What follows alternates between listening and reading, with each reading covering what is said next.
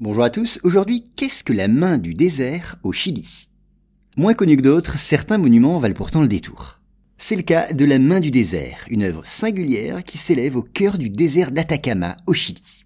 Alors si au cours d'un voyage au Chili vous empruntez la route 5, profitez-en pour admirer une statue peu ordinaire. Cette main du désert se trouve à environ 75 km de la ville d'Antofagasta. Pour y parvenir, il faut quitter la route, s'engager sur un petit chemin de terre et suivre les panneaux. De toute façon, vous pouvez pas vous tromper, cette statue de 11 mètres de haut est en effet visible depuis la route.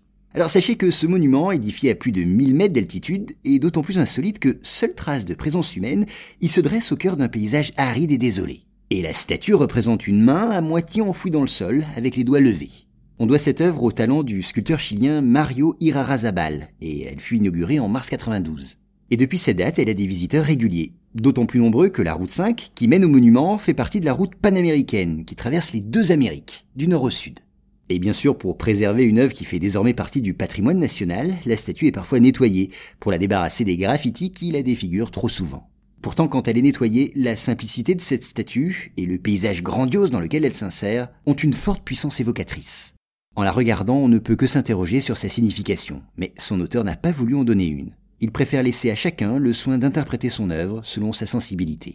Alors naturellement, certains visiteurs ont fait part de leurs hypothèses. Pour les uns, cette main dressée est un signe d'accueil ou une manière de saluer les passants qui s'en vont.